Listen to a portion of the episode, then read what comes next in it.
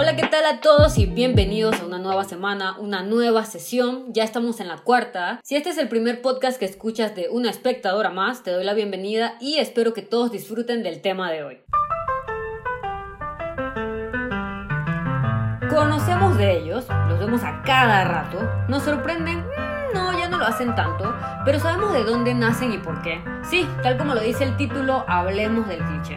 El término cliché tomado del francés donde significa estereotipo se refiere a una frase, expresión, acción o idea que ha sido usada en exceso, hasta el punto en el que pierde novedad especialmente si en un principio fue considerada notoriamente poderosa o innovadora la idea. Hablando per se del origen de la palabra, esta proviene del verbo francés cliché, que en español sería clic, y esto se refiere a la acción de imprimir utilizando una plancha, conocida como estereotipia, que de ahí es el porqué de ambos términos estén tan relacionados. Esta práctica de impresión fue inventada por el grabador y tipógrafo francés Firmin Didot al final del siglo XVIII. Cuando se hacía una impresión con la estereotipia, esta producía un sonido particular en el momento en el que el molde golpeaba el metal. Así, la palabra cliché se origina en una imitación de este sonido, siendo el clic que se escucha durante la impresión. Estas planchas de metal, las estereotipias, tenían ya el contenido impreso en ellas, por lo que el uso exhaustivo del mismo bloque era muy repetitivo. A la palabra cliché se le pueden atribuir tres diferentes significados. El primero sería el anterior mencionado, plancha tipográfica en la que se ha reproducido un grabado para su posterior impresión,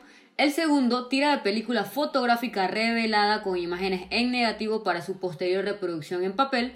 Y por otro lado, uno de los usos más comunes que se le da a la palabra cliché es para aludir a una acción que es muy repetitiva, es decir, que ha sido utilizada una y otra vez de manera excesiva. El cliché no es algo exclusivo que sucede en una película o en una serie. También en el ámbito artístico es una palabra bastante utilizada por diferentes autores de historias o novelas. Muchas personas comparten que la utilización de clichés suelen verse como falta de originalidad y creatividad en un discurso, obra, película o hasta inclusive en una novela, lo que puede ocasionar la falta falta de atención del público debido a que ya saben cómo terminará la historia. Rigiéndonos netamente en el cliché audiovisual, este elemento narrativo puede ser una frase dentro de un diálogo, puede ser también una expresión facial, una palabra, una imagen, una acción recurrente, entre muchas otras cosas. Cuando se utiliza en exceso, deja de actuar a favor de una obra narrativa, provocando la sensación de que el trabajo creativo es muy común o inclusive muy pobre. A pesar de que un cliché puede parecer algo negativo, no necesariamente lo es. La familia familiaridad de su uso termina por ser forzada en la mayoría de las situaciones como algo malo. Y hablando directamente de dónde podemos encontrar los clichés, hay principalmente dos lugares donde podemos verlos, que serían en los personajes y en las tramas. Para analizar los clichés en los personajes tenemos que distinguir entre dos tipos de personajes, los arquetipos y los estereotipos. Los arquetipos son básicamente un modelo a seguir. Esto puede referirse a un molde original que vemos por primera vez al momento de construir un personaje y por lo general tiene la cualidad de poder viajar de cultura en cultura sin perder su fuerza. La función de los arquetipos es ayudar a entender la historia para el espectador mismo, pero incluso para la historia en sí y sus personajes, porque estos dan lógica y progresión a la trama. Un ejemplo de arquetipo puede ser aquel personaje que tiene la función de ser el mentor del héroe,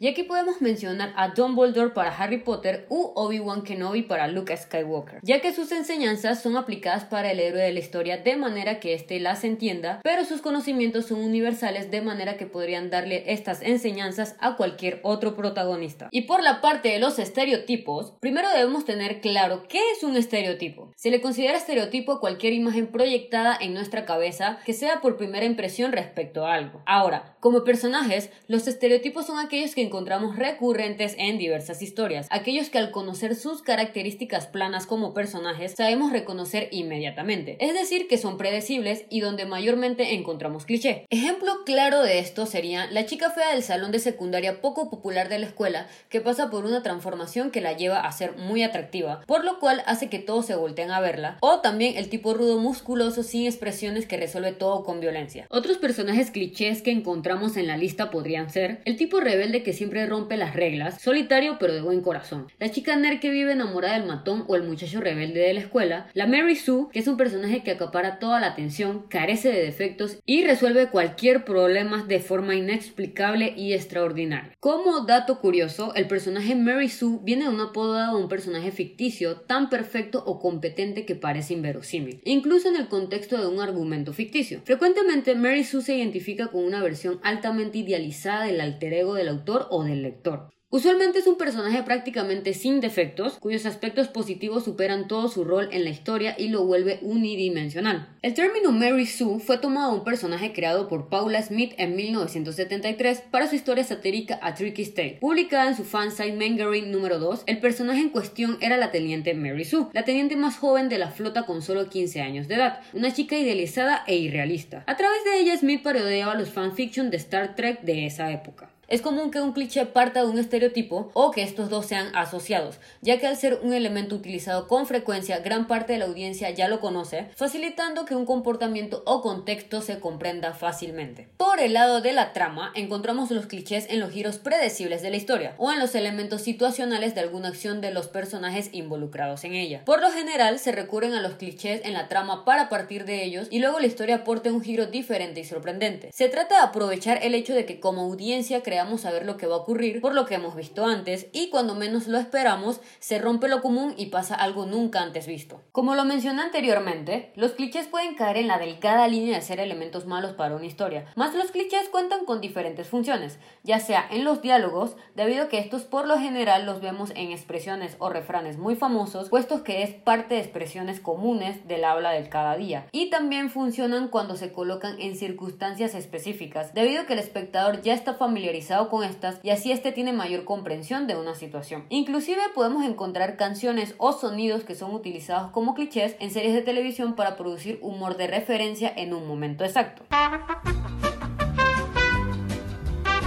No puedo continuar esta sesión sin mencionar todos esos clichés que conocemos y a que nuestra percepción ya tenemos marcados al momento de verlos. Así que estos son 50 de los clichés más recurrentes que encontramos en el cine y en la televisión. Número 1. El héroe jamás voltea para ver una explosión. Número 2. Las porristas de un colegio siempre serán más importantes que el mismísimo equipo al que animan. Número 3. El villano siempre se toma la molestia de explicar su malvado plan de principio a fin. Número 4. Durante una persecución de autos es imposible que veamos congestionamiento en la calle. Número 5. La pistola que tenga el protagonista contará con una munición infinita de balas. Número 6. Podrán dispararle 100 veces al protagonista, pero ninguna bala acertará. Mientras tanto, él puede disparar una única vez y logrará darle a su enemigo. Número 7. Las bombas siempre son desactivadas en el último segundo. Número 8. Si el protagonista se sacrifica, al final regresará, pero solo con heridas menores. Número 9. Todas las amenazas mundiales solo ocurren en Estados Unidos, las potencias mundiales o en Egipto. 10. Si te caes dentro de una persecución, ten por seguro que moriste. Número 11. En una pelea de boxeo, el protagonista se ve totalmente apaleado, pero cuando su entrenador quiere tirar la toalla, este se negará y derrotará a su oponente siempre con un knockout. Número 12. A un detective solitario siempre se le sacará del caso en donde estaba trabajando, pero este sin embargo seguirá actuando por su cuenta. Número 13. La manera más efectiva para burlar una persecución será pasar por las vías de un tren a último momento. 14. Los asesinos siempre matan a una pareja justo cuando ésta esté teniendo relaciones sexuales. Número 15. Siempre hay dos policías en un interrogatorio. El policía bueno y amable y el malo y agresivo. Número 16. Si el mundo está en una amenaza total, siempre recurrirán a un científico y seguirán al pie de la letra todo lo que este indique. Número 17. Un buen policía es un policía divorciado. Número 18. Los personajes que cuentan sus planes durante las escenas de batalla en la guerra no ven mucho para realizarlos. Y si uno de ellos mira una foto vieja de su familia o su pareja, muere. Literalmente al pasar un par de minutos esta persona muere. 19. Parece mentira, pero en las escenas en donde se hace asistencia médica tras ocurrir un suceso que deje muchos heridos, les colocan a los personajes mantas. Antes que nada. Qué raro. O sea, no le revisan si están bien o sea, le ponen mantas. Nunca he entendido eso. Número 20. Si aparece una persona misteriosa al otro lado de la calle, este desaparecerá inmediatamente después de que pase un autobús. Número 21. Si comienza una pelea en un bar, todas las personas en ese mismo lugar se golpearán sin motivo aparente. Número 22. Si un policía dice que está próximo a su jubilación, tenemos la seguridad de que este va a morir. Número 23. Todos odian al nuevo entrenador de un equipo, pero al final todos lo terminan queriendo. Número 24. La forma apropiada de quitarle el seguro a una granada es con los dientes no hay ninguna otra manera, muchas pruebas y cero dudas. 25. El salto heroico por la ventana de un edificio. Número 26. El protagonista tendrá una situación de vida o muerte con su compañero y este le dirá que no se puede morir. Número 27. Colgar una llamada sin despedirse con tono dramático. Número 28. La chica que en la película de terror se cae cuando está escapando. Número 29. El susto en el espejo. Número 30. Los besos debajo de la lluvia. Número 31. El carro que no enciende cuando el personaje está tratando de correr por su vida. Número 32. Siempre habrá trabajadores cargando láminas de vidrio en la calle en el momento más inapropiado. Número 33. El ducto de ventilación en el que caben los personajes perfectamente para poder escapar de un lugar. Número 34. La frase tenemos compañía. Número 35. El grito prolongado de un no al ocurrir una muerte. Número 36. El protagonista diciendo déjala ir. Al villano justamente porque ha tomado una mujer de rehén. Número 37. Animales que se curen los ojos cuando ven a sus dueños hacer algo vergonzoso. Número 38. Los carros de los policías son los que más sufren en una persecución. Número 39. Si alguien tiene un flashback, este podrá tomar el tiempo necesario para que la audiencia lo vea, pero el tiempo real de la película solo habrá pasado un minuto para el protagonista o la persona que lo esté contando. Número 40. El padre irresponsable siempre intentará reconciliarse con sus hijos yendo a un recital de la escuela o una presentación de ballet. Número 41. Si algún ebrio ve algo extraño como un monstruo o un alienígena, deja la botella a un lado y jura que más nunca beberá. Número 42. El villano puede engañar al que sea, menos a los perros. Número 43. Se suele utilizar armas, alfileres, horquillas, tarjetas de crédito, lo que sea para abrir una puerta excepto una llave. Número 44. Cualquier cámara de vigilancia graba en el formato Super HD permitiendo acercar la imagen y observar cada detalle de esta. Número 45. Aterrizar un avión a partir de instrucciones recibidas por radio es una tarea tan sencilla que cualquier persona puede hacerlo. Número 46. Los adolescentes a veces se ven como personas adultas. Si no, pregúntenle al tío Netflix. Número 47. Extrañamente, según Hollywood, las rubias son tontas o demasiado creídas. Número 48. Si se activa la función de autodestrucción en una base o una nave espacial,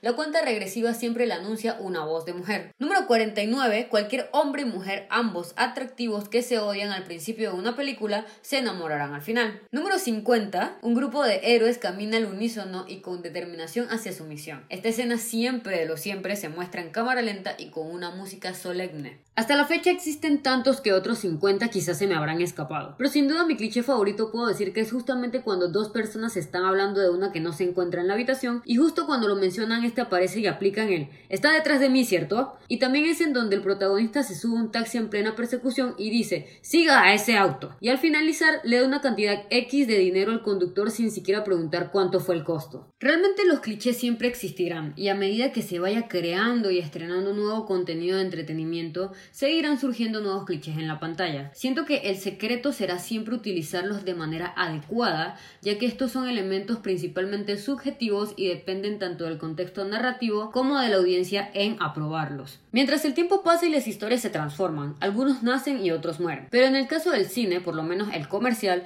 necesita estos recursos para entretener.